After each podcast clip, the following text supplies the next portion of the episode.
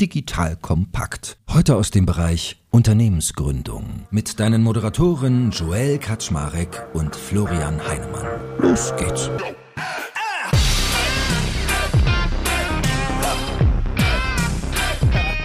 Hallo Leute, mein Name ist Joel Kaczmarek. Ich bin der Geschäftsführer von Digital Kompakt und auch heute habe ich den lieben Florian Heinemann an meiner Seite von Project A und wir sprechen wieder über das Thema Business Building. So, und weil wir ganz viele Hörerinnen und Hörer haben, wo wir mitkriegen, die interessieren sich für das Thema Gründen, fragen sich aber manchmal, wie ist das eigentlich kompatibel, wenn ich eine Familie habe oder haben will, möchten wir heute mal darüber sprechen, wie man eigentlich das Gründen eines Unternehmens mit dem Gründen einer Familie verbinden kann. Das heißt, wenn ich entweder schon eine habe oder im Begriff bin, eine zu gründen, bin ich dann eigentlich wirklich effektiv in der Lage, ein Unternehmen zu starten oder gehört das dann vielleicht ein wenig vertagt? Das heißt, wir werden natürlich darüber sprechen, was für wirtschaftliche Faktoren kommen dabei zum Tragen, wie organisiere ich mich, was für Hilfsnetzwerke kann ich mir vielleicht aufbauen, aber auch, was ist eigentlich so der Preis für den Erfolg, den man dann dort anstrebt. So, that being said, lieber Florian, hallo, schön, dass du da bist und ja, du hast ja auch ganz große Familie, da kommen wir gleich zu. Moin erstmal. Moin, moin. Äh, wie alt warst du, als du deine erste Firma gegründet hast, AB E-Books? 23. Da hattest du schon Familie, ja, nein? Nein, da hatte ich, glaube ich, in dem Moment noch nicht mal eine Frau Freundin. genau, also weit, weit weg von irgendwie Familie. Ja. Okay, weil du gehörst ja zu den Menschen, die ich bewundere. Ich weiß nicht, wie transparent du mit deinem, äh, deiner Familienstruktur umgehst. Also du hast vier Kinder, so viel darf man vielleicht sagen. Und auch eine beruflich ambitionierte Frau, also die auch beruflich sehr erfolgreich ist. Sprich, das ist eine sportliche, organisatorische Herausforderung, sowas zu managen. Was schon mal hilft, ist, dass die vier Kinder von einer Frau, Frau stammen. Das macht es, glaube ich, schon mal ein bisschen einfacher. Äh, genau, ist jetzt, äh, äh, wir müssen jetzt keine Befindlichkeiten von irgendwelchen geschiedenen äh, Frauen oder sowas oder, oder Männern berücksichtigen. Das ist schon mal ganz gut. Ja, aber äh, stimmt. Ja. Äh, guter Punkt. Patchwork-Familien oder dann so Ex-Geschichten, dann kommt natürlich nochmal das Ganze auf Steroide, worüber wir jetzt reden. Aber wenn wir mal basic anfangen. Mhm. Also, ich glaube, du weißt, was es heißt zu gründen und du weißt, was es heißt, eine Familie zu führen. Und ich würde sagen, vier Kinder ist schon so Endspiel, ne? Das ist so Super Mario Level 4 eher schon. Ähm, du kennst das beides. Und wenn du jetzt mal so dein Portfolio guckst, auch mit den erfolgreichen Gründern, wie viele da, und Gründerinnen natürlich auch, wie viele äh, Personen davon haben denn selbst nachwuchseffektiv Familie in den wirklich ambitionierten Phasen und bei wie vielen ist das eher nicht so?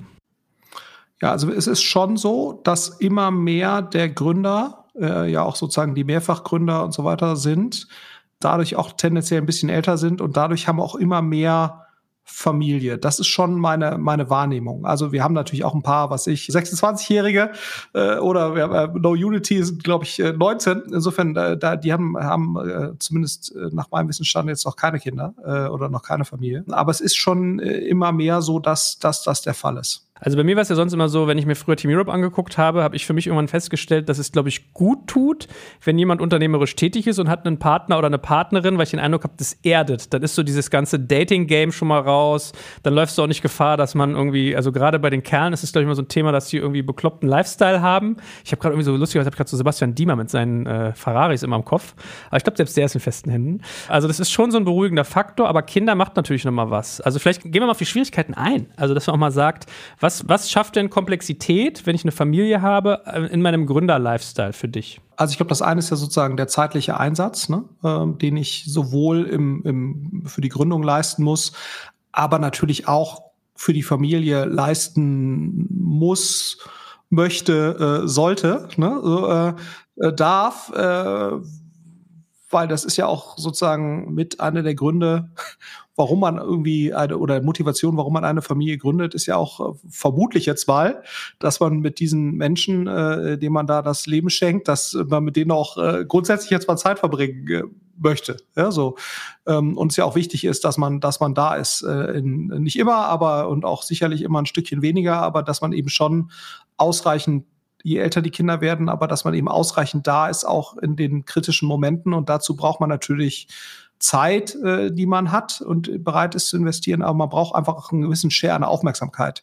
So, das ist natürlich nicht immer so einfach übereinzubringen. Also das rein zeitliche, äh, aber auch sozusagen das sozusagen die die geistige Kapazität und, und, und Aufmerksamkeitsspanne, um das zu leisten, ne? weil natürlich auch die Dinge sich ja auf ganz anderen Ebenen abspielen. Ne? Unternehmerische Probleme und Probleme von Kindern oder, oder Entwicklung von Kindern bewegen sich ja innerhalb von ganz anderen Dimensionen. Das heißt, äh, da umschalten zu können, das ist, glaube ich, die Schwierigkeit, die viele haben, ne? dass du im Prinzip permanent umschalten musst und in beiden Sphären idealerweise weitgehend anwesend und, und wirklich präsent und, und da bist. Und das bereitet Menschen Probleme. Das merkt man schon. Ne? Also wenn du zwischen verschiedenen, äh, sehr, sehr unterschiedlichen Anforderungs, sag mal, Welten hin und her springst, das kann nicht jeder. Und das ist sicherlich etwas, was man sich auch beibringen muss und, und trainieren muss. Das andere ist natürlich auch das Thema äh, finanzielle Fähigkeiten oder Flexibilitäten, ne? auch häufig als Gründer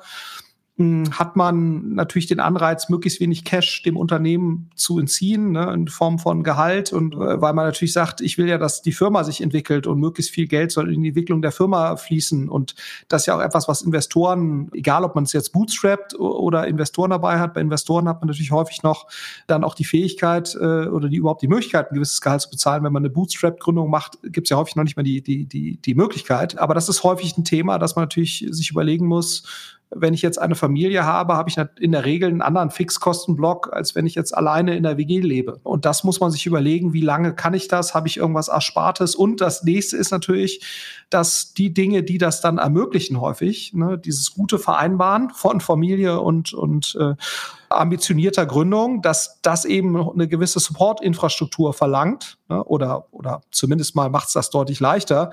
Und diese Support-Infrastruktur äh, kostet natürlich. Ne? Also ob wenn du jetzt in Richtung Kinderbetreuung denkst, wenn du in Richtung Putzhilfe äh, denkst, äh, wenn du äh, sozusagen Einkäufe liefern lässt und so weiter, ne, das kostet natürlich alles tendenziell Geld. Und das ist natürlich etwas, was du überhaupt erstmal leisten musst. Ne? Wenn du natürlich noch so Themen hast, wie jetzt, was ich, du hast, ne, habe ich jetzt auch schon ein paar Mal erlebt, Leute haben eine Wohnung gekauft und dann äh, haben sie irgendwelche Kreditverpflichtungen und dann wird man selbstständig. Ne? Das kommt ja dann nochmal äh, erschwerend hinzu. Dann fragt die Bank, wie ist das denn? Können Sie überhaupt Ihre Kreditverpflichtung jetzt noch bezahlen? Ähm, die wollen ja auch regelmäßig wissen, äh, sind Sie jetzt eigentlich noch angestellt und was ist das für eine Firma und äh, wollen Gehaltsnachweise sehen und so. Also da, das ist dann nochmal das Thema zum Quadrat. Ne? Ähm, ähm, und man merkt eben schon, dass die Freiheitsgrade und natürlich auch die Möglichkeit, über gewisse Zeitraum mit relativ wenig Geld auszukommen, diese Flexibilität nimmt natürlich ab in dem Moment, wenn man Familie hat. Ne? Also insofern, ich glaube, dass das zeitliche, dieses Aufmerksamkeitsthema, schaffe ich es, diese Themen adäquat äh, zu berücksichtigen. Das finanzielle Thema ist sicherlich eins. Ne? Man ist nicht äh, eine, eine gewisse Risikobereitschaft, bin ich bereit, in, in sozusagen sowas reinzuspringen, die Hürde irgendwo rauszugehen, wo ich vorher ein festes Gehalt hatte. Äh, das ändert sich natürlich. Ne? Die, die, wenn man nicht mehr nur selbst verantwortlich ist, für sein sozusagen Auskommen zu sorgen, sondern im Prinzip eine gewisse Struktur noch drumherum hat, die man, die man finanzieren muss. Das ist also sicherlich eine, eine weitere Dimension, die man irgendwo betrachten muss. Und, und das führt sicherlich schon tendenziell dazu, dass äh, ne, die, es zumindest schwieriger ist oder die, die Hemmschwelle etwas höher ist, äh, wenn man Familie hat, äh, sich selbstständig zu machen. Das ist schon so. Oder, oder zu gründen. Gut, also wir fassen mal zusammen und ich ergänze auch mal ein bisschen, was mir noch so einfällt. Also erster Faktor, Kinder sind teuer, was ja auch irgendwie schön ist, äh, aber alleine so, ich glaube, sieben Windeln am Tag in der ersten Phase und dann wachsen aus den Klamotten raus und die Sportkurse und so weiter.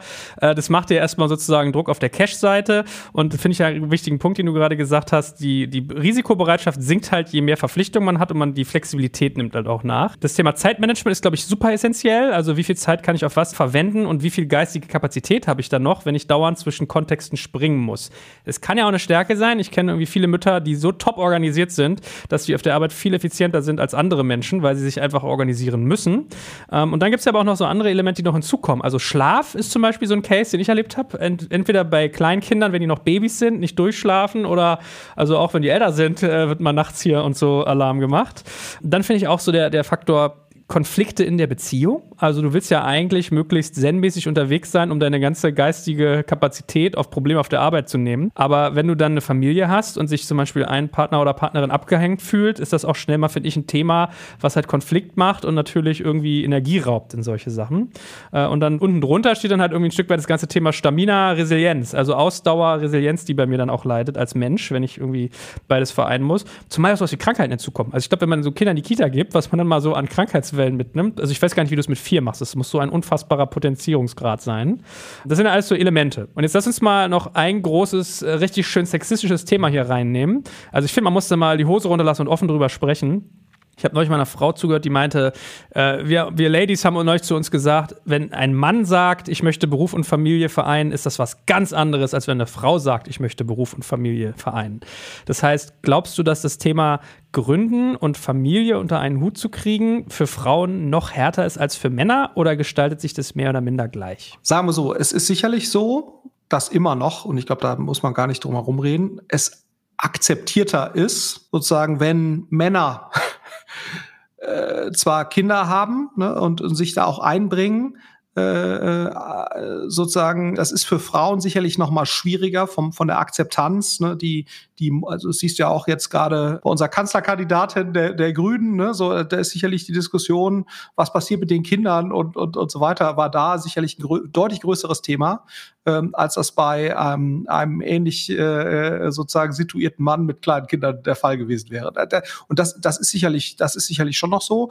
Ich glaube, in der Praxis hängt das einfach nur davon ab, ähm, wie sozusagen ein Paar sich arrangiert und welche Aufgabenteilung die haben. Ich glaube, da ist es ja letztendlich egal, ob jetzt der Mann oder die Frau gewisse Aufgaben äh, übernimmt. Ne? Und wenn man sich eben darauf einigt als Paar, die äh, Frau äh, gründet was, oder es kann ja auch ein gleichgeschlechtliches Paar sein, die jetzt Kinder adoptiert haben. Also wenn man sich eben darauf einigt, äh, der eine äh, Partner übernimmt gewisse Aufgaben, mh, hm, dann ist das, glaube ich, völlig egal, ob, ob jetzt Mann oder Frau äh, äh, derjenige ist, der jetzt sich da selbstständig macht. Ne? Also äh, das hängt bloß eben davon ab, ist man in der Lage als Paar, sich sozusagen von den ja immer noch gesellschaftlichen Konventionen ein Stück weit frei zu machen und zu sagen, äh, ist für mich völlig in Ordnung, als Mann dann dort gewisse Aufgaben zu übernehmen. Weil ich glaube, was schon die Realität ist, ne, ähm, du musst, glaube ich, als Paar eine sehr klare Aufgabenaufteilung und Zuständigkeitsaufteilung haben um diesen, den du ja beschrieben hast, latenten Konflikt äh, der ja immer schwelt, wenn der eine sozusagen sich jetzt da unternehmerisch verwirklichen darf und der andere äh, äh, eventuell dadurch ein bisschen zurücktritt. Ähm, ich meine, das muss man, glaube ich, einfach sehr, sehr offen klären. Und ob da jetzt der Mann quasi die, die, die Rolle hat, äh, sich da etwas freier verwirklichen zu können oder die Frau, das ist, glaube ich, egal. Das ist, muss einfach das, das Paar untereinander klären. Wichtig ist eben nur, dass man das tut. Ne? Und ich meine, es gibt ja durchaus, das gibt es jetzt ein bisschen weniger noch, Beispiele, wo beide das machen, ne?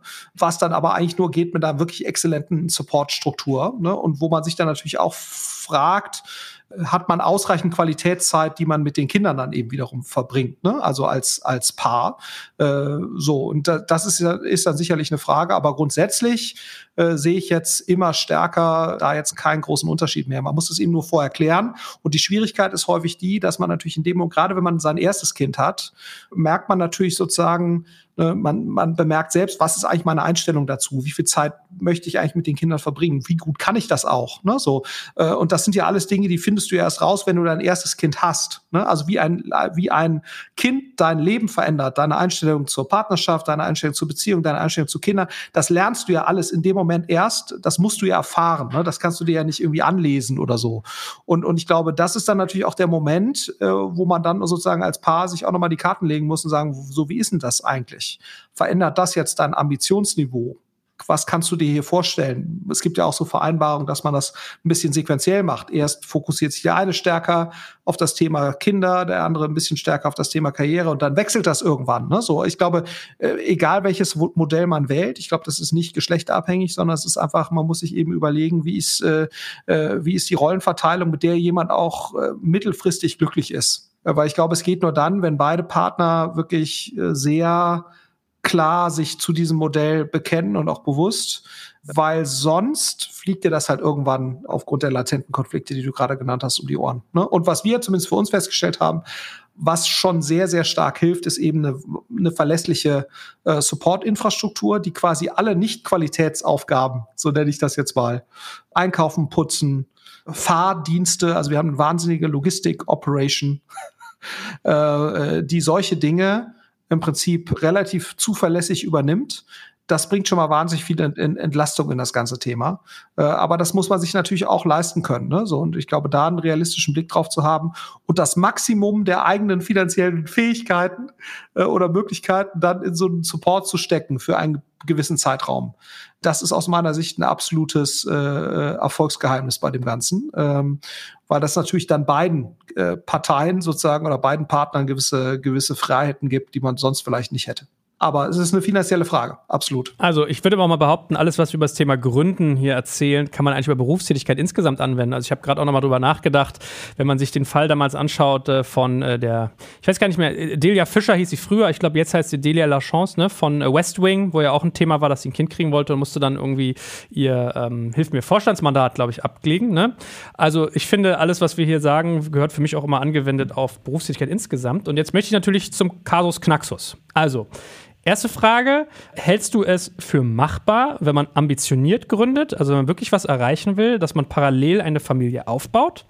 Und danach, wenn wir mal durchdeklinieren, was sind denn so äh, Vorgehensmodelle, gerade wie du es auch beschrieben hast, also wie kann man das angehen? Ich halte das schon für machbar, aber klar, man muss natürlich schon ein Setup haben, was das hergibt. Ne? Und was meine ich damit? Man braucht zu Hause sicherlich ein Setup, was das hergibt.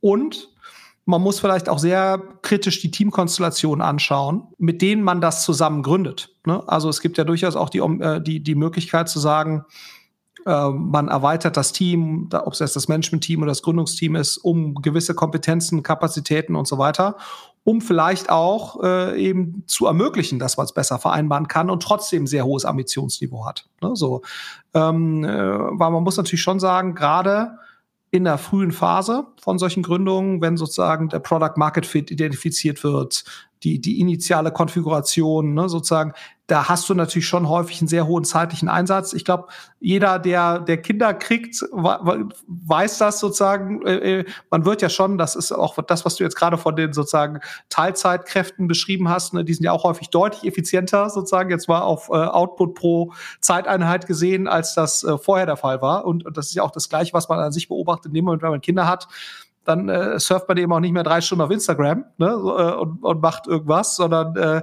die Zeiten, wo man eben äh, solche Dinge tut, äh, es reduziert sich und dann ist es schon erstaunlich, wie viel produktiver man wird. Ne? Also man kann, glaube ich, schon eine Menge äh, durch gute Organisation, gutes Zeitmanagement, äh, gute Supportstruktur auffangen. Ähm, und ich glaube, das muss man einfach ehrlich für sich beantworten, in, in was für einem Ambitionslevel Markt bin ich hier eigentlich gerade. Ne? Also das ist, glaube ich, auch nochmal wichtig. Ich glaube, wenn du jetzt einen Gorillas äh, Execution-lastiges Modell machst, ist das sicherlich was anderes, als wenn du jetzt sozusagen eine, eine Enterprise-Software-Geschichte machst, die sozusagen eher über Jahre angelegt ist, ne, als jetzt sozusagen hier innerhalb von ein paar Monaten äh, oder was ich, Groupon damals oder äh, Delivery, also weißt du, wo du so Modelle hast, wo du einfach sehr, sehr schnell mit wahnsinnigem Einsatz äh, gewinnen musst, weil einfach die, die äh, sozusagen die Relevanz des früh in irgendeinem Markt sein oder präsent zu sein, das eben so hoch ist. Und das ist ja bei vielen Modellen nicht so. Und ich glaube, das hängt sicherlich auch ein Stück weit davon ab, wie gut man das miteinander vereinbaren kann. Ähm, aber wie gesagt, ich glaube, äh, wenn man da einen realistischen Blick drauf hat, wenn man das vielleicht auch ausgleicht mit äh, zusätzlichen Teammitgliedern im Management oder im Gründungsteam, dann, dann geht das, glaube ich, schon, weil was ich schon unterschreiben würde mittlerweile, dass nur wenn man jetzt 80, 90 irgendwas Stunden arbeitet, äh, ist das noch kein Garant für Erfolg. Ne? Äh, wenn man die richtigen Dinge tut, ist das häufig wichtiger. Trotzdem muss man natürlich schon festhalten, die meisten sehr erfolgreichen Gründer, die ich jetzt kennengelernt habe, arbeiten zumindest in den ersten Jahren sehr, sehr hart. Ob das immer so nötig gewesen wäre, ob es auch anders gegangen wäre, ist natürlich schwer, schwer zu überprüfen im Einzelfall. Aber ich glaube, auch da hilft es natürlich, eine, eine Mehrfachgründer zu sein, ne, weil man dann sicherlich auch nochmal ein deutlich besseres Gefühl dafür kriegt, an welchen Stellen mache ich jetzt hier eigentlich wirklich den Unterschied, an welchen Stellen kann ich das vielleicht auch an jemand Drittes geben. Ähm, äh, also ich glaube, äh, auch da, ich bin ja ein sehr starker Fan von die richtige Konfiguration irgendwie zusammenzubauen dass das mindestens genauso großen Impact hat wie oder deutlich größeren, als jetzt sozusagen einfach einen rein zeitlichen Einsatz zu bringen. Aber wie, wie gesagt, ich glaube, man muss da schon sehr ehrlich sein, was für ein Modell habe ich, wie sind meine Konkurrenten aufgestellt ähm, und, und so weiter, ob ich da relativ gesehen ein, ein, ein wettbewerbsfähiges Setting habe, weil das ist ja letztendlich der entscheidende Punkt. Man sieht ja schon, dass im digitalen Bereich zumindest die Gewinner deutlich überproportional profitieren in einem gewissen Space, ne, so und äh, oder in einem gewissen Bereich, den sie beackern. Das ist schon so, ne, dass du eine überproportionale äh, sozusagen Gewinnerwertentwicklung hast äh, im Vergleich zu anderen, die das Gleiche machen. Äh, und wenn du sagst, das ist eigentlich deine Ambition, dann muss man natürlich auch ein wettbewerbsfähiges Setting vor diesem Hintergrund zusammenbauen. Und ich glaube, das da muss man schon sehr ehrlich und, und kritisch sein, ob das geht. Und jetzt mal hypothetische Situation.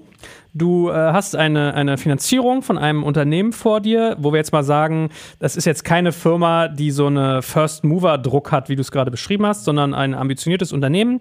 Da sind äh, zwei Gründungspersonen drin, die keine Kinder haben und eine, die welche hat. Und jetzt streiten die sich darüber, ob die Person mit Familie, mit Kind weniger Anteile kriegen sollte, weil sie kann ja nicht so viel Zeit committen. Wie siehst du aus Investorensicht so einen Konflikt, wenn jemand Familie hat versus wenn er die nicht hat? Ich meine, du kennst ja, glaube ich, meine generelle Sichtweise äh, auf dieses Anteilsverteilungsthema. Ne? Also ich plädiere sehr stark für eine Gleichverteilung. Warum? Ne? Wenn du denkst, dass die Person das nicht wert wäre, dann ist das eigentlich schon nicht dein richtiger Gründungspartner. Art 1. Zeitliche Verfügbarkeiten in der kurzen Frist sind dabei aus meiner Sicht eher zu vernachlässigen, ne? weil ambitionierte Unternehmen bauen sich über 15 Jahre. Ne? Das ist mindestens. So, und äh, da ist ehrlicherweise, kann die Situation eine ganz andere sein. Ne? Also die, die, die da jetzt noch keine Kinder haben, haben dann vielleicht in fünf Jahren welche und umgekehrt. Ne? Das heißt also, ich glaube, wenn jemand die richtige äh, Einstellung hat, die richtigen Fähigkeiten hat, dann sollte das nicht das Problem sein. Ne? Und, und wie gesagt, aus meiner Sicht erzeugen Ungleichverteilungen von Anteilen innerhalb eines Gründerteams aufgrund von irgendwelchen kurzfristigen Kriterien erzeugen nach, nach hinten raus eigentlich immer sehr viel Stress. Und die Erfahrung ist ja die, dass wenn es ein gutes Thema wird, was ja sowieso nicht so wahrscheinlich ist, ne, aber wenn das passiert, dann geht es da sowieso allen sehr gut. Ähm, das heißt, dann ist auch egal, ob man jetzt ein paar Prozent mehr hatte oder weniger. Ne? So, also insofern, ähm, äh, insofern würde ich da eher die Wahrscheinlichkeit minimieren, dass es zu Konflikten kommt und da eben eher eine Gleichverteilung äh, heranführen. Also das wäre mein Rat, ne? So, aber ich weiß, dass da sehr viele äh, Menschen anders drüber denken äh, und sagen, ich hatte ja die Idee und deswegen brauche ich jetzt mehr oder ich kann jetzt hier mehr arbeiten. Das ist für viele ein legitimer Grund, äh, ähm, äh, da mehr Anteile zu sorgen, äh, mehr Anteile zu bekommen. Ich würde da immer entgegenhalten, auf fünf bis zehn Jahre wird das wahrscheinlich keinen Unterschied machen äh, sondern du minimierst eher die Wahrscheinlichkeit, äh, dass Konflikte entstehen. Denk mal drüber nach. Und, und wenn du wirklich glaubst oder wenn die Mehrheit der Leute glaubt, dass das nicht die richtige Person ist, dann kann man immer noch drüber nachdenken, wie die Person dann irgendwann das Unternehmen komplett verlässt, ne? aber nicht, indem du halt sozusagen da initial weniger Anteile gegeben hast. Das sorgt eigentlich dann eher für eine instabile Konstellation. Aber wie gesagt, das kann man, kann man durchaus auch anders sehen und da muss man natürlich auch seinen Frieden mitmachen. Das habe ich schon mehrfach gemerkt. Äh, das ist einfach meine grundsätzliche Einstellung zu diesem Thema. Das ist auch, glaube ich, ein Stück weit persönlichkeitsbedingt. Und es gibt natürlich auch Personen, die da aus ihrer Persönlichkeitsstruktur äh, nicht so richtig raus können und immer ein Störgefühl dann empfinden bei sowas. Aber da würde ich mich halt fragen, ob ich mit so jemandem was gründen würde. Anstelle der Person, die weniger Anteile kriegen soll, ehrlicherweise. Ja? ja, sehr gut. Hätten wir es auch geklärt. Gut, Florian, komm, dann ist jetzt mal Zeit, dass wir uns auf konkrete Ansätze wirklich fokussieren. Ich kann ja mal erzählen, ich weiß, ich habe mich mit äh, Niklas Östberg, dem CEO von Delivery Hero, mal darüber unterhalten. Der sagte mir damals, ich weiß nicht, ob es immer noch so ist, dass er ähm, Montag bis Donnerstag immer hardcore arbeitet macht. Also auch dann wirklich so bis 1 Uhr nachts, also kein, keine Gefangenen. Und Freitag, Samstag, Sonntag aber überhaupt keine. Also der sagt halt wirklich, an den drei Tagen ist Family Life. Oder ähm, Markus Diekmann ist ja zum Beispiel auch so ein Kandidat, der immer sagt, er ist der Drei-Tage-CEO. Das heißt, drei Tage ist er in seiner Firma CEO und die anderen zwei Tage der Woche guckt er sich andere Firmen an, aber natürlich auch, dass er seiner Familie da irgendwie Zeit einräumt und dann das Wochenende.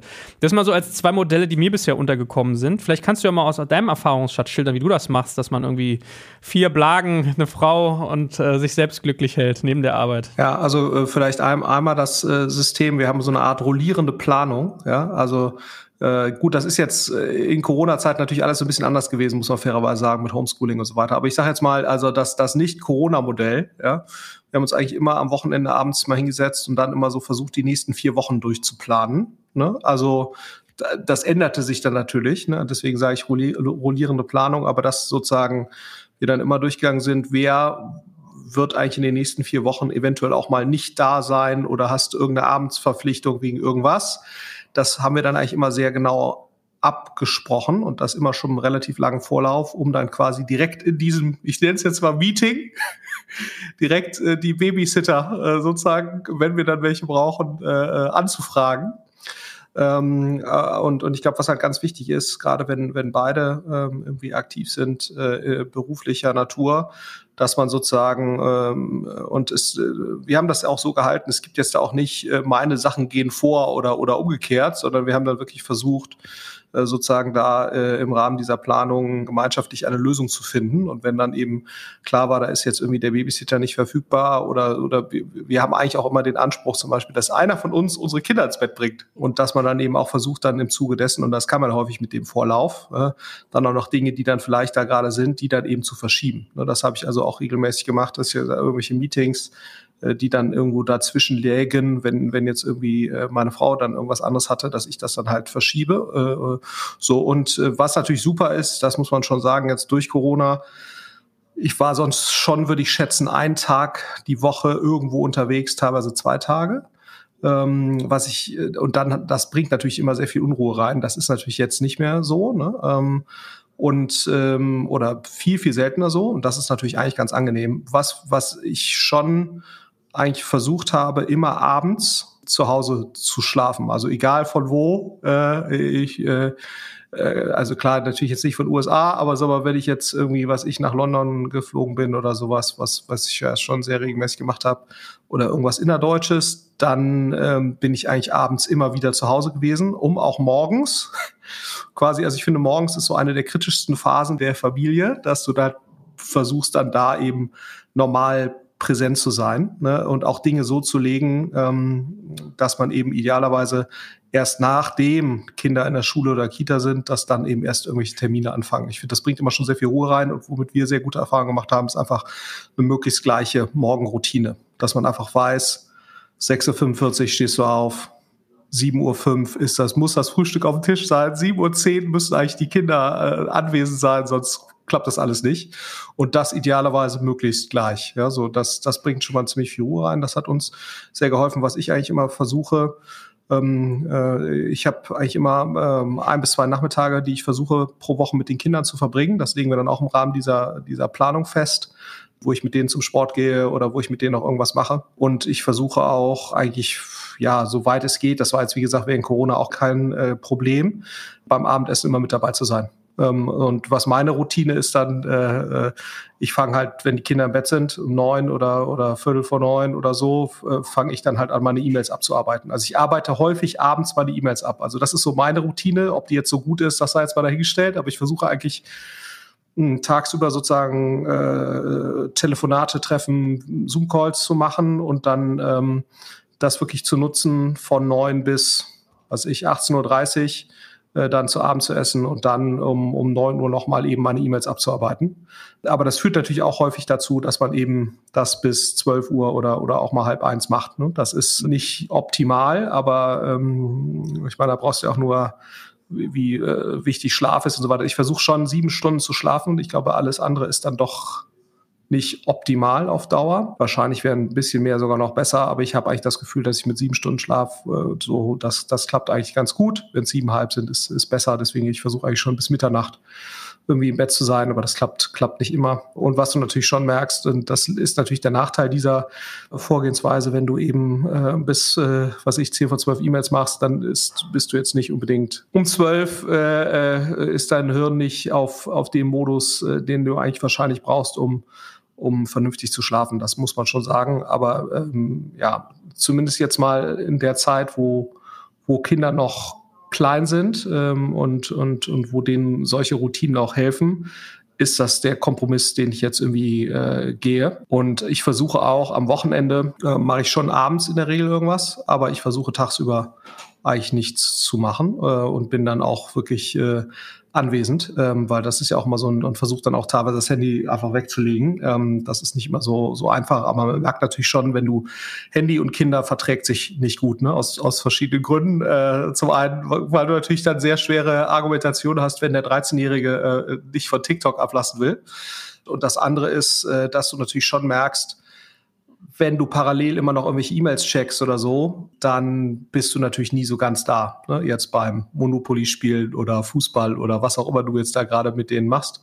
Ähm, und das ist schon nicht so optimal. Also damit habe ich eigentlich ganz gute Erfahrungen gemacht, dann wirklich, wenn ich zu Hause bin, das Handy wegzulegen äh, an irgendeinen Ort, wo ich auch nicht ständig drauf gucken kann. Ähm, und dann eben das erleichtert mir sehr diesen Wechsel zwischen ja, beruflicher Sphäre und privater Sphäre. Und da brauchst du halt schon immer so ein paar Minuten, äh, bis du den Switch hinkriegst. Also ich zumindest. Da ist sicherlich jeder anders, ne? aber ich glaube, das muss man sich irgendwie, äh, diesen Switch, den muss man sich halt erleichtern. Und das ist bei mir so ein bisschen so dieses, ich lege halt das Handy da an diesen Ort. Das kann ich eigentlich jedem nur empfehlen. Und ich glaube, das andere, was uns sehr geholfen hat, wirklich um da so ein bisschen Ruhe reinzubringen, ist eben diese, diese Morgenroutine, äh, dass die halt sehr gleich ist. Und ein dritter, Hinweis für uns war sicherlich zu sagen, möglichst alle Tätigkeiten, die keine Qualitätszeit mit den Kindern beinhalten, die eben zu versuchen äh, outzusourcen. Ne? Ähm, also wir arbeiten sehr viel oder, oder haben äh, sehr viele sozusagen jetzt Unterstützung im Bereich Logistik, sage ich jetzt mal. Also das ist, glaube ich, auch nochmal wichtig, dass wenn man, wenn man sich das leisten kann, ist natürlich als eine finanzielle Frage auch,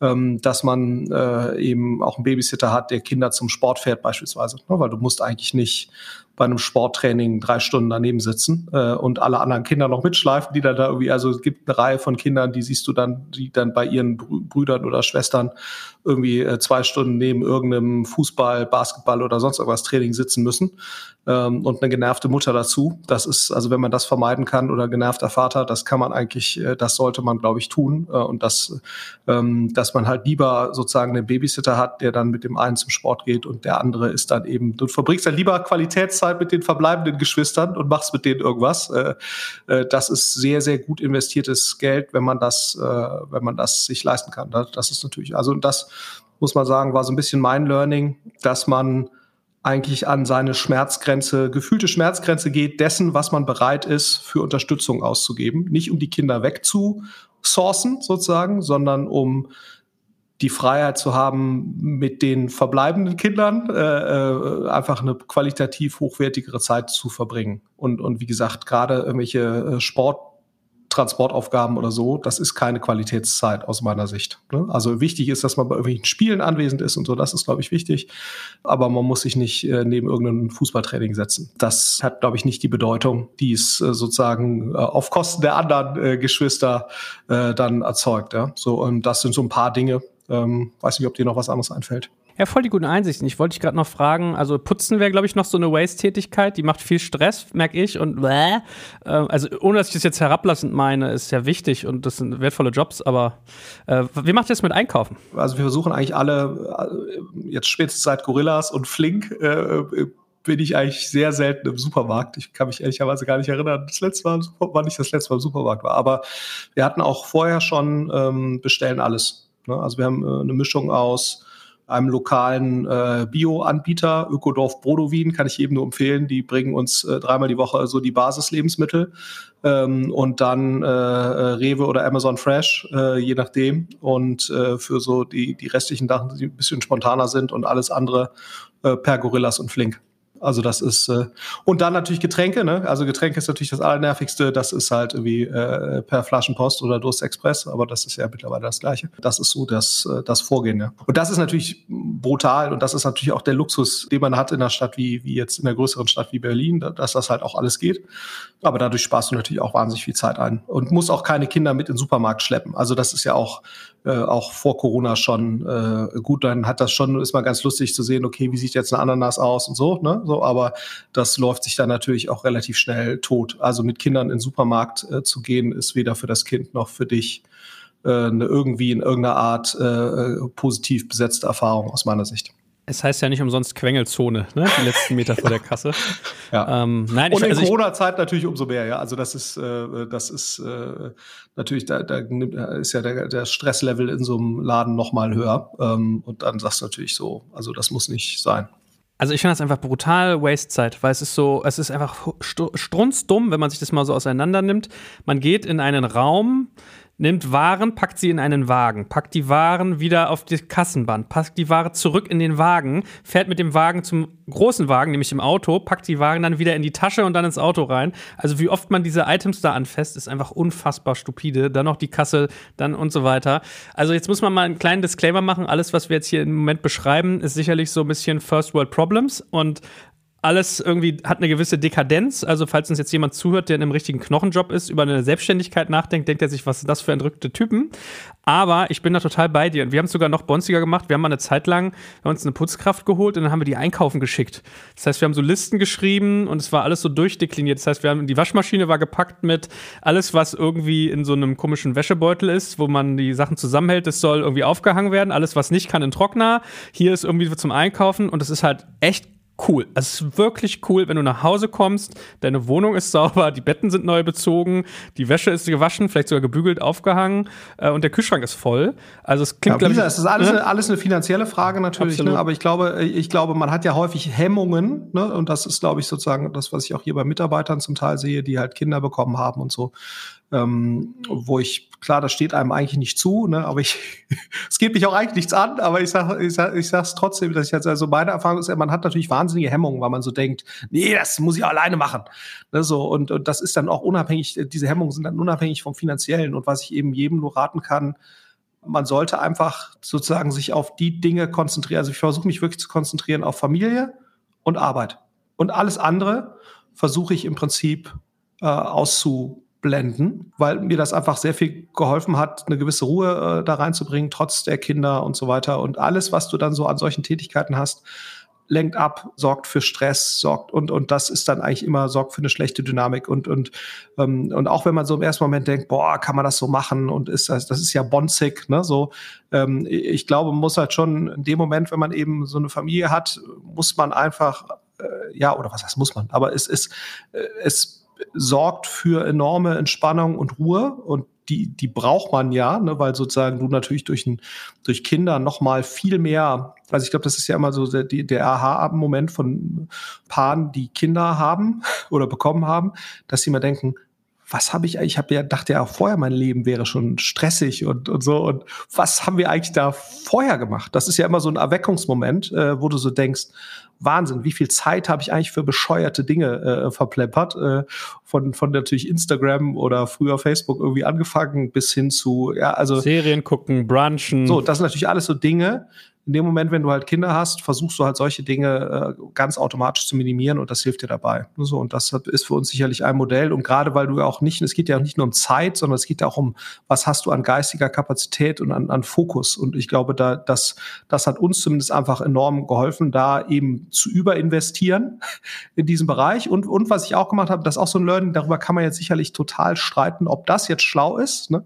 Ich kann nur sagen, mir hat das auch geholfen. Ich habe zumindest in dieser Zeit, das wird sich jetzt sicherlich auch wieder ein bisschen ändern, wo die Kinder wirklich jetzt noch sehr klein waren. Das ändert sich jetzt eben gerade bei uns. Bei uns kommt jetzt gerade der Kleinste in die Schule.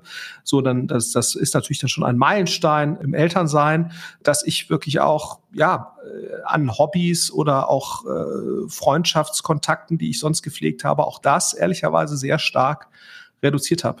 Ne, weil ich einfach gesagt habe, und das fand ich auch nochmal ganz spannend, wir hatten auch mal ähm, ja, vor ein paar Jahren sehr regelmäßig mit einer ähm, ich nenne es jetzt mal so eine Art Erziehungscoach äh, äh, gesprochen. Das kann ich auch übrigens, das hört sich in, äh, äh denkst auch, boah, esoterisch und so weiter. Und ich bin jetzt, du weißt ja, ich bin jetzt nicht der esoterischste Typ, äh, aber das hat uns trotzdem sehr geholfen, ne, so eine gemeinsame Erziehungslinie äh, zu finden äh, da äh, eben auch mit, mit jemandem zu reden.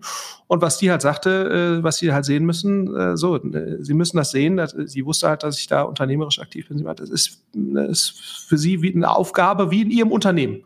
Kinder kriegen. Ne, das ist sozusagen das ist ihre Verantwortung. Äh, das müssen sie genauso ernst nehmen wie jede Verantwortung, die sie im Unternehmen haben. Ähm, und und äh, die Kinder haben sich das nicht ausgesucht. Sie haben sich das ausgesucht. Ne, und, und wenn nicht, haben sie nicht aufgepasst. So, also it's your problem. Ne, und, und kümmere dich gefälligst adäquat drum. Und die Ausdrucksweise von der Dame damals war vielleicht nicht ganz so nett, aber im Prinzip hatte sie recht. Ähm, und und äh, und alles hat irgendwie seine Zeit. Und ich glaube, wenn man halt wirklich Kinder hat, dann ist das in dem Moment, gerade wenn die noch äh, kleiner sind und auch die Zeit mit einem verbringen wollen und das gut finden, dann ist das eben der Fokus neben der Arbeit. Und, und die anderen Dinge stehen zurück. Und, und wenn die Kinder älter werden, das merke ich ja jetzt, dann, dann haben die auch gar nicht mehr das Bedürfnis, sich ständig mit einem äh, sozusagen auszutauschen und so. Da muss man halt da sein, wenn man merkt, sie brauchen einen und man muss halt genügend Zeit mit denen verbringen, dass man dann sozusagen da sein kann, äh, wenn man merkt, oh, äh, das drücken die ja dann nicht so aus. die sagen ja nicht, Papa, hilf mir, sondern das ist ja dann eher so ein implizites Verhalten, äh, wo man dann merkt, wenn man so ein bisschen aufpasst, dass die jetzt, was ich, ob's kuscheln ist oder sich äh, oder irgendein Problem haben, was sie nicht so richtig sagen wollen, aber du merkst, da ist was und dann brauchst du halt sozusagen die Zeit, und, und die, die Aufmerksamkeit, äh, um dann eben das zu bemerken und dann auch mit dann da zu sein. Ne? Aber das verschiebt sich ja dann so. Das Aufgabenprofil der Eltern wandelt sich ja dann von, du musst eigentlich immer da sein und, und beschäftigen und, und, und ähm, hin zu, äh, die machen eigentlich schon so ihr Ding, aber die haben schon noch sehr starke Bedürfnisse, die sind dann eben eher punktuell und die musst du halt erkennen können. Und dafür musst du halt einen ausreichend guten Draht haben. Und, und, und insofern, dann hast du auch wieder mehr Freiheiten. Und das habe ich mir eben sozusagen für mich sozusagen so akzeptiert und versuche jetzt nicht mühsam dann noch irgendwie großartig äh, zu sagen, ich mache klar, ich mache weiter Sport und so weiter, aber ich versuche jetzt eben nicht zu sagen, ich muss aber mindestens so und so viele Stunden in irgendwelche Hobbys investieren, sondern ich sage halt, das ist dann halt, das ist jetzt gerade nicht die Zeit. Ne, so, äh, das kannst du vielleicht mit einem Kind machen oder so, aber mit, nicht mit vier. Und ich glaube, wenn man da mal mit diesem Umstand mal für sich seinen Frieden gemacht hat, weil ich glaube, da merkt, bemerkt man auch viele, ähm, finde ich, oder meine ich zu bemerken bei Eltern, die versuchen quasi ihr altes Leben weiterzuführen und sind dann halt total verzweifelt, weil sie das nicht so richtig hinkriegen und das auch nicht mehr so äh, spannend finden wie vorher, weil es ist natürlich alles, ne, man ist müder, man ist viel mehr Sachen im Kopf und, und ich glaube, es gibt eine enorme Ruhe, wenn man sagt, so, ist jetzt eben so, die nächsten fünf, sechs Jahre ist jetzt eben der Fokus ein anderer oder wie viel Zeit es auch immer ist, je nachdem, wie lange halt die Kinder auseinander äh, dann auch sind und so weiter. Ähm, und, und ich finde, wenn man das einmal für sich klar hat, dann äh, gibt einem das auch nochmal äh, mehr, mehr Beruhigung. Also ich kann ganz vieles teilen, was du gesagt hast. Ich finde ja auch, wenn man zwei Kinder zum Beispiel hat, man sagt ja immer, weißt du, wenn Leute sagen so, hey, wir sind schwanger mit unserem zweiten Kind. Und dann fängst du, wenn du es weißt, schon an zu grinsen, weil dann sagst du ja immer, ein Kind ist kein Kind. Weil es ist wirklich so, wenn du zwei Kinder hast und dann ist eins mal irgendwie bei den Großeltern zum Übernachten und du musst nur eins versorgen, dann denkst du auf immer, wie einfach ist denn das hier? Was ist denn hier los? Ja, und ich finde, wenn beide wechseln, natürlich noch krasser. Und ich weiß auch, was du meinst mit dem Handy. Also ich habe auch gelernt, ich, ich finde, man sollte so Gesetze haben.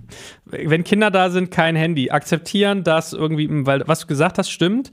Es gibt ja auch im Leadership diesen Faktor des Executive Presence. Also du musst als Führungskraft auch präsent sein und den Leuten Achtsamkeit entgegenbringen. Das gilt für Kinder genauso, ne? Präsent sein. Und ich kenne auch diesen Frust, den du meintest mit, äh, aber früher konnte ich zweimal die Woche Sport machen, konnte noch die Serie immer gucken und dann die Freunde treffen und so. Also es gibt ja immer einen Preis. Und vielleicht ein Faktor auch noch mal ganz kurz zu diesem Thema äh, Dienstleister, weil ich glaube, das ist wirklich einer der größten Hebel. Ich habe das auch erlebt, dass es so ein Stigma ist. Also meine Frau hat sich unglaublich schlecht gefühlt und sich wochenlang nicht getraut, ihren Eltern zu erzählen, dass sie Hilfe zu Hause hat.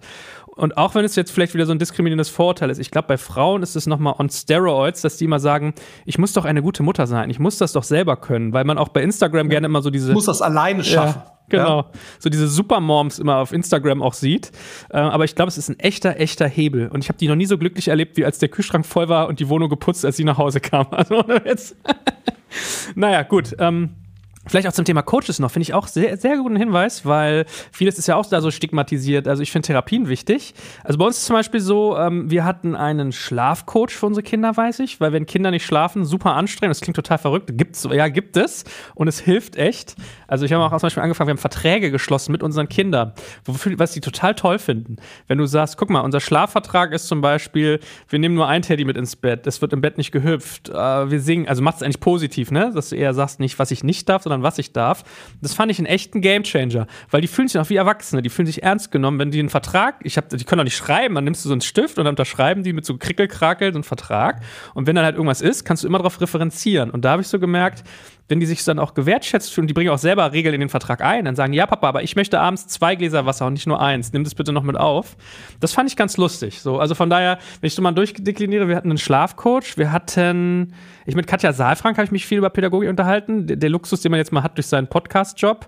Wir haben auch Paartherapie mal gemacht, weil viele Leute denken, wenn du sagst, so ja, wir haben halt Paartherapie, dann mal, oh, ist bei euch, habt ihr Probleme? Müsst ihr so, und dann sagst du so, nee, das ist Beziehungshygiene. Also was du gerade so gelernt, gesagt hast mit Erziehungstipps, kann man auf der Paarebene machen, äh, dass man halt auch mal sagt, okay, lass uns mal über unterhalten, was sind meine Wünsche, Bedürfnisse, welche kommen zu kurz.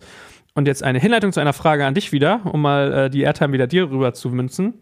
Was ich vermisst habe noch bei allem, was du erzählt hast, ist, wann bist du mit deiner Frau eigentlich mal paarmäßig zusammen? Weil wenn man sagt, morgens hat man den Prozess, abends mache ich E-Mails, dann Essen, tak, tak, tak, wir wechseln uns ab, der Wochenplan, das klingt nach wenig Zeit so one-on-one. -on -one. Das stimmt, das hatten wir ähm, sozusagen, das haben wir dann schon immer wieder. Also wenn dann so, der, sagen wir, die die Schwangerschaft ein Jahr ungefähr durch war, äh, sage ich jetzt mal so, dann haben wir eigentlich immer wieder versucht, dann irgendwie so eine Art, was ich Freitag oder Samstagabend, wo wir dann halt zusammen essen gegangen sind, äh, irgendwie einzuführen. Ne? Und äh, das wird natürlich mit der zunehmenden Anzahl von Kindern immer schwerer, aber das und jetzt natürlich durch Corona nochmal zusätzlich, ja.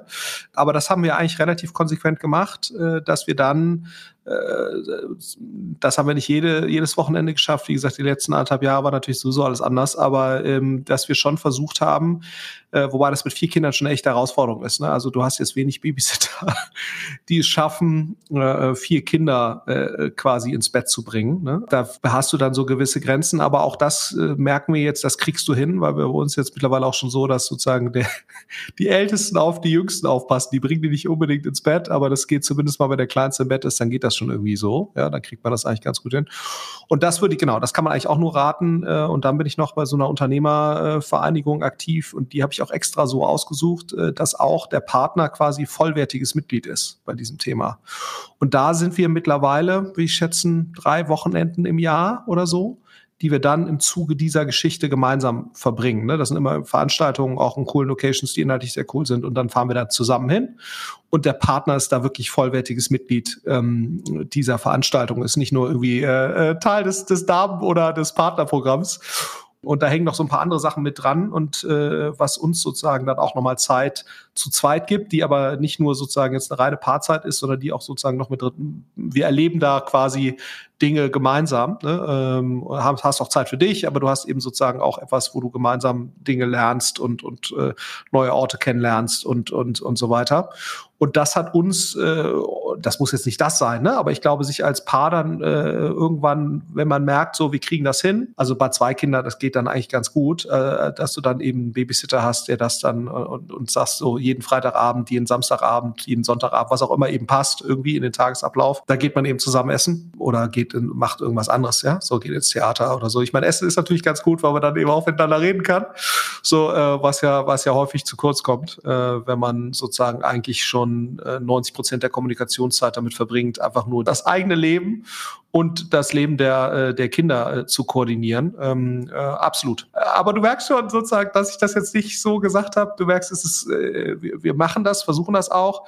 Aber es ist sicherlich, äh, und das muss man schon sagen, da äh, sind wir auch selbst äh, wahrscheinlich, äh, äh muss man schon sagen, das rückt schon, die Partnerschaft rückt schon immer so ein Stück weit zurück hinter dem, was ich vorhin beschrieben habe. Das ist, das ist schon so. Ne? Und, und, ich glaube, das ist auch in einem gewissen Punkt ähm, oder für eine gewisse Zeit ist das auch in Ordnung, bis zu einem gewissen Punkt. Aber ich glaube, man muss schon sehr aufpassen, dass man sozusagen äh, das weiter pflegt, ne? weil ich meine, da gibt es ja viele Beispiele, wenn dann erstmal das verbindende Element Kinder aus dem Haus ist oder nicht mehr da ist, äh, äh, so in der Regelmäßigkeit, dass das dann auch sozusagen der, der Kit der Beziehung irgendwie wegfällt. Ne? Und deswegen ist es, glaube ich, schon wichtig, eine parallele Ebene auch noch zu haben, äh, wo man weiterhin irgendwie versucht, äh, ein, ein Paar zu sein, auch wenn das äh, wahrscheinlich fast die schwierigste Sache ist von, von allen. Also ich meine, es gibt ja gerne mal Paare, die machen Kinder, weil sie sich das als zusammenführend wünschen. De facto sind es ja, glaube ich, die größte Belastung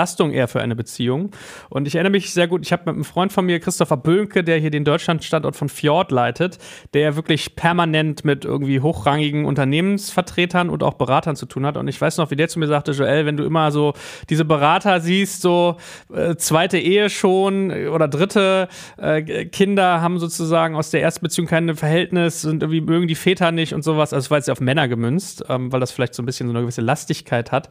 Das hat sich bei mir schon, also es ist mir schon präsent gewesen, ja. Und da ging es natürlich eher um diese Abwesenheit, also dieses immer arbeiten, arbeiten, arbeiten und dass man sich so, da muss man was investieren, ja. Gut. Aber ich glaube, dass das Gute als Unternehmer ist ja, und ich glaube, das ist schon, ich glaube, es ist einfacher als Unternehmer diese Dinge zu verbinden als ähm, äh, aktuell noch äh, leitender Angestellter in, in, in einem Unternehmen. Ne? Ähm, also ich glaube sozusagen, die, das ist ja das, das Tolle am Unternehmertum. Man kann halt seine eigenen Regeln definieren in seinem Unternehmen, wie man es gerne hätte. Ne? Ich meine, Niklas Östberg kann halt sagen, ich arbeite halt freitags nicht wenn er das möchte. Und wenn der Aktienkurs weiter gut läuft, dann kann er das halt machen. Ne, so. Und das ist natürlich etwas, äh, was jetzt äh, teilweise in größeren Unternehmen wo man eher ein Angestellter ist, gefühlt nur dann möglich ist, wenn das sozusagen von der Gesamtkultur des Unternehmens unterstützt wird. Und da gibt es natürlich viele Unternehmen, die das bisher noch nicht tun, das muss man schon sagen. Ich würde aber auch sagen, es liegt in der Hand von jedem selbst. Also ich glaube, der CMO von Niklas Östberg dürfte auch sich den Freitag frei nehmen, wenn er performt. Ne? Absolut. Also du musst nur fragen. Aber natürlich auch, weil Niklas Östberg das halt macht. Ne? So und auch ein Stück weit vorlebt, ne? so und ähm, damit ja auch nicht hinterm Berg hält. Und das mache ich ja hier jetzt in einem deutlich kleineren Rahmen, äh, mache ich das ja auch. Ne? Also die Vereinbarkeit von, von Familie und der Tätigkeit hier bei uns ist halt, ähm, das ist für jeden transparent, dass das ähm, auch in der Geschäftsführung sozusagen äh, gelebte Praxis ist, so und ähm, und deswegen natürlich auch akzeptiert ist. Und diese Freiheit steht hier jedem zu. Ne? So, und äh, aber das muss man natürlich auch, ähm, dieses Gefühl muss man natürlich auch haben. Und deswegen glaube ich sozusagen als, als Selbstständiger ist es fast einfacher, als wenn man jetzt irgendwie Vorstand in einem etwas traditionelleren Unternehmen wäre oder Vorständin. Ne? Äh, äh, da ist es, glaube ich, häufig schwieriger. Und, und wie schon gesagt, ich glaube sozusagen gerade, wenn man den Rest seines Lebens sehr, sehr gut organisiert und so weiter, muss das nicht unbedingt einhergehen mit, mit Kompromissen in der Performance, ne? so, ähm, äh, was ja häufig so die Vermutung ist, dass, dass das so wäre. Ja, nee, hast du absolut recht. Ich meine, es ist ja naheliegend, als Unternehmer bist du sozusagen äh, hochgradig flexibel und selbst im Driver's Seat. Aber ich habe heute gerade äh, ein schönes Buch, wieder ein Kapitel gelesen, ähm, What I wish I knew when I was 20. Und da schreibt sie auch ganz schön, dass es gefühlt auf dem Planeten immer so zwei Arten von Menschen gibt. Die einen, die darauf warten, dass eine Autorität ihnen Entscheidungsmöglichkeiten gibt oder sozusagen äh, andere äh, Freiheiten, Flexibilitäten oder auch eigene Autorität. Und andere Menschen nehmen sie sich einfach. Ja, und ich glaube, das ist so ein Fall davon. Äh, man kann mit jedem Chef, jeder Chefin kann man verhandeln, was man irgendwie mit seinem Familienleben wie orchestrieren will. Also, Vielleicht als Aufruf mal an die Hörerinnen und Hörer heute und dann auch nochmal zusammenfassend. Ich glaube, was man heute gelernt hat, äh, zwei nicht völlig unerfolgreiche Menschen äh, sagen hier, dass sie Hilfe von anderen in Anspruch nehmen, dass man sich dafür nicht schämen muss, dass man sich auch beraten lässt, weil man ganz ehrlich, äh, Familienführung, Beziehungspflege bringt einem keiner bei, weder in der Schule noch in der Uni noch irgendwo. Deswegen ist das auch ein Faktor, den ich von dir jetzt nochmal, also finde ich ganz schön, das auch zu spüren. Plus einfach sich über Planung und Organisation Gedanken machen. Das mal alles sozusagen zu betrachten Stigma zu ignorieren und mal zu hinterfragen. Sprich, hier geht es um Eigenverantwortung, glaube ich, ne? beim Thema Gründen und Familie. Und last but not least, was wir gerade beschrieben haben, siehst du das so auch bei anderen oder sind wir gerade hier die Exotentruppe und andere machen das ganz anders? Nee, ich habe schon den Eindruck, dass das deutlich mehr Einzug erhält. Und womit das ja auch einhergeht, ist letztendlich, dass es jetzt egal ist, welcher Partner, ne, egal ob jetzt gleichgeschlechtlich äh, äh, oder, oder weiblich, äh, männlich, also dass sozusagen man auch deutlich stärker sieht, dass auch bei jetzt vermeintlich erfolgreichen Leuten, was auch immer das jetzt genau heißt, äh, äh sozusagen äh, eine deutlich stärkere Akzeptanz dafür da ist, quasi dort oder gelebte Praxis eigentlich so aussieht, dass da tradierte Rollenvorstellungen äh, aufgeweicht werden. Ja, und da eben überhaupt nicht äh, sozusagen unbedingt in dem Maße so sind, wie das halt vor 20, 30 Jahren der Fall ist. Und ich glaube, das ist, das ist gut. Ähm, und ich glaube, jeder, jedes Paar muss da sozusagen für sich seine gesunde Balance irgendwie definieren und, und, und finden. Ich glaube, was nur wichtig ist, und das ist auch nochmal so, äh, man versucht das ja dann häufig auch äh, vorher zu klären. Also bevor man Kinder hat, versucht man da irgendwelche vertragsartigen Konstrukte zu finden. Und ähm, ich glaube, das ist wichtig, dass man sowas thematisiert vorher. Das ist auch schon, schon, schon gut. Ich glaube, nur die Erfahrung zeigt halt dann auch, wenn man Kinder hat, bilden sich natürlich auch nochmal andere Bedürfnisse. Ne? Also äh, einige, ich, ich habe zum Beispiel eine Bekannte von uns, das fand ich ganz, ganz spannend, die ist eigentlich sehr liebevoll mit ihren Kindern, aber die sagte irgendwie den Satz, äh, äh, I love my kids, but I don't love being with them. Weil sie einfach sozusagen, die braucht viel Zeit für sich, merkt einfach, wenn ich das nicht habe, bin ich nicht glücklich, ne, sozusagen. Also klar, die äh, wurde und es gibt halt andere, die gehen total drin auf, wirklich 24-7 mit ihren Kindern zu verbringen. So und ich glaube, und auch das ist okay. Ja, so also man kann sich ja nicht, äh, ich glaube, und ich glaube gewisse Dinge, ähm, an, gewisse Leute haben sehr guten Zugang zu Kindern, haben da einen super Draht, genießen das total, andere nicht so. Und auch abhängig von Altersstufen. Ja, dass da, also es gibt da auch Menschen, so, die können sehr gut mit kleinen Kindern äh, so, also ich glaube, das für sich be bewusst zu spüren und zu merken, so, was bin ich eigentlich für ein Typ, wo bin ich eigentlich gut? Das auch transparent wie in der Partnerschaft zu diskutieren und in Abhängigkeit dessen auch zu sagen, okay, auch da wieder sozusagen stärkenorientierter Ansatz. Ja, das, ähm, und das kann man eben erst feststellen, weil man wirklich Kinder hat. Ja, so, das heißt, das ist so ein bisschen wie auf die Herdplatte fassen. Ne? Also das kann man, wie scheiße das ist, das weiß man erst, wenn man draufgefasst hat. Und mit Kindern, wie das wirklich ist, äh, das kannst du dir halt nicht theoretisch herleiten, sondern äh, weil es einfach so anders ist. Das muss man erleben und ich glaube, deswegen muss man auch immer wieder ne, im Sinne einer rollierenden Anpassung des Rollenbildes oder äh, immer versuchen, bewussten Entscheidungen zu treffen, äh, wo sind wir jetzt hier eigentlich gerade und, und was heißt das? Ich finde das echt beruhigend, dass du das sagst, weil ich weiß, was du meinst. Mir ging es so, ich fand immer tierisch langweilig, als meine Kinder noch so eins, zwei, drei waren, äh, dann immer mit so Autos brumm, brumm, brumm, brumm, vor und zurück. Das ist, es killt mich. Es macht mir einfach überhaupt keinen Spaß. Und ich tue mich auch heute noch schwer, Playmobil-Figuren aufzubauen und Ritterspiele nachzuspielen. Aber es gibt so andere Sachen, alles was sportiv ist oder Videospiele sofort. Also es ist ein Highlight für uns, irgendwie Zelda auf dem Nintendo zu spielen. Und wie man aber, wie, wie Leute einen angucken, wenn man sagt, ich spiele nicht gerne mit Autos, ist krass manchmal. Dann sagen, wie, du spielst nicht gerne mit deinen Kindern? Was bist denn du für einer? Ich sag so, nee, ich spiele nicht gerne Autos. Ich spiele gerne, keine Ahnung, hier Super Soaker Poker oder irgendwie sowas okay, aber oder Verstecken, aber Autos, nee, langweilt mich so und sehr, sehr guter Hinweis. Gut, in diesem Sinne, lieber Florian, vielen, vielen Dank, dass du heute mit mir Striptease zusammen gemacht hast hier auf soziokultureller Ebene. Und äh, ja.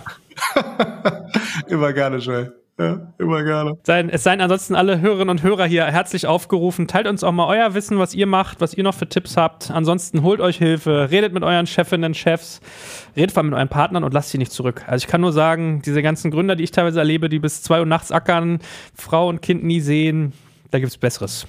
Kümmert euch. In diesem Sinne, Florian, ich danke dir. Mach's gut. Danke fürs Zuhören beim Digital Kompakt Podcast. Du merkst, hier ziehst du massig Wissen für dich und dein Unternehmen heraus. Wenn du mit uns noch erfolgreicher werden möchtest, abonniere uns auf den gängigen Podcast-Plattformen. Und hey, je größer wir werden, desto mehr Menschen können wir helfen. Also erzähl doch auch deinen Kolleginnen und Kollegen von uns. Bis zum nächsten Mal.